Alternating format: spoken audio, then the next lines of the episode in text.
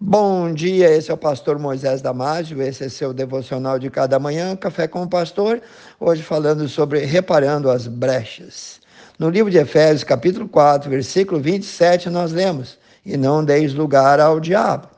Na natureza existem alguns bichinhos que aparentemente são inofensivos. No entanto, se dermos qualquer tipo de brechas, esses supostos quase invisíveis bichinhos se proliferam, tornando-se mais tarde pragas monstruosas e devastadoras capazes de provocar danos, prejuízos irreparáveis e irreversíveis.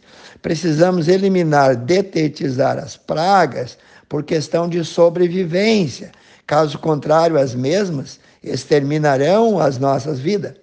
Ah, se dermos brecha ou se deixarmos para depois, ou seja, se a ignorarmos por parecer inofensivos, eles ou elas se tornam e se multiplicam e arruinarão também as nossas mais caras roupas. Eu vou te dar alguns exemplos. Se dermos brecha aos gafanhotos, eles devastarão os nossos jardins.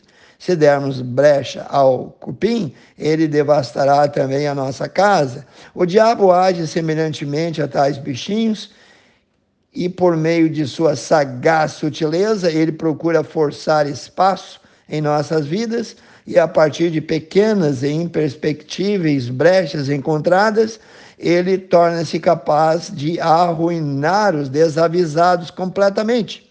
Portanto, não podemos desconsiderar o fato de que pequenas brechas podem acarretar em apavorantes problemas.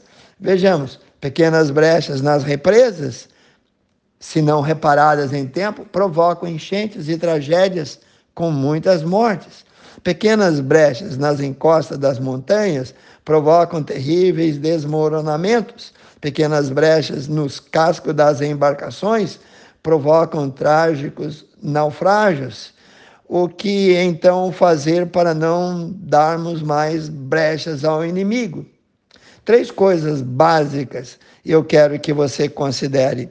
Primeiro, não ignore a sua existência. Devemos ser sóbrios e vigilantes. Em 1 Pedro 5,8 lemos: Sede sóbrios, vigiai, porque o diabo, vosso adversário, anda em derredor, bramando como leão, buscando a quem possa tragar. Pois é, e você sabe quem é alvo principal dele? É aquele que se diz crente, aquele que, na visão dele, do inimigo, pode ajudar outros a se levantarem. Em momento algum devemos ignorar os seus ardis. Está lá em 2 Coríntios 2,11. Mais do que ninguém, ele sabe qual é o teu ponto fraco, o teu ponto mais exposto, ou o teu calcanhar de Aquiles. Segundo lugar, nunca menospreze a sua influência. Em 2 Coríntios capítulo 11, 14, nós lemos, e não é maravilha, porque o próprio Satanás se transfigura em um anjo de luz. Então, considere o fato que ele é capaz de se transformar num anjo de luz. Verdade. Nem tudo que reluz é ouro. Ele é mestre dos disfarces. Ele é o lobo vestido de ovelha ele é o Deus desse século, ele é o dominador desse mundo tenebroso. Em 2 Coríntios 4, 4, confira lá, nós lemos assim: nos quais o Deus desse século cegou os entendimentos dos incrédulos, para que não lhes resplandeça a luz do evangelho da glória de Cristo, que é a imagem de Deus. Não somente ele cega o perdido, mas também deixa muitos crentes míopes. Efésios 6,12, lemos mais ainda. Diz assim: porque não temos que lutar contra a carne e o sangue, mas sim contra os principados, contra as potestades, contra os príncipes das trevas desse século, contra as hostes espirituais da maldade nos lugares celestiais. Resume? Não ignore. Em João 10,10, 10, Jesus fala do perigo, dizendo que o ladrão veio para matar, roubar e destruir. Então, não brinque com fogo, não brinque à beira do poço, pois se cair lá, pode não ter nenhum irmãozinho por perto. E é com isso que ele conta. Procure resistir ao diabo até que ele fuja da tua presença. No livro de Tiago, capítulo 4, versículos 7 e 8a, diz: Sujeitai-vos, pois, a Deus, resisti ao diabo, e ele fugirá de vós. Chegai-vos, pois, a Deus, e ele se chegará a vós. Terceiro lugar, revista-se do alto. Revista-se sempre da armadura já provida por Deus. Em Efésios 6, 10 e 11.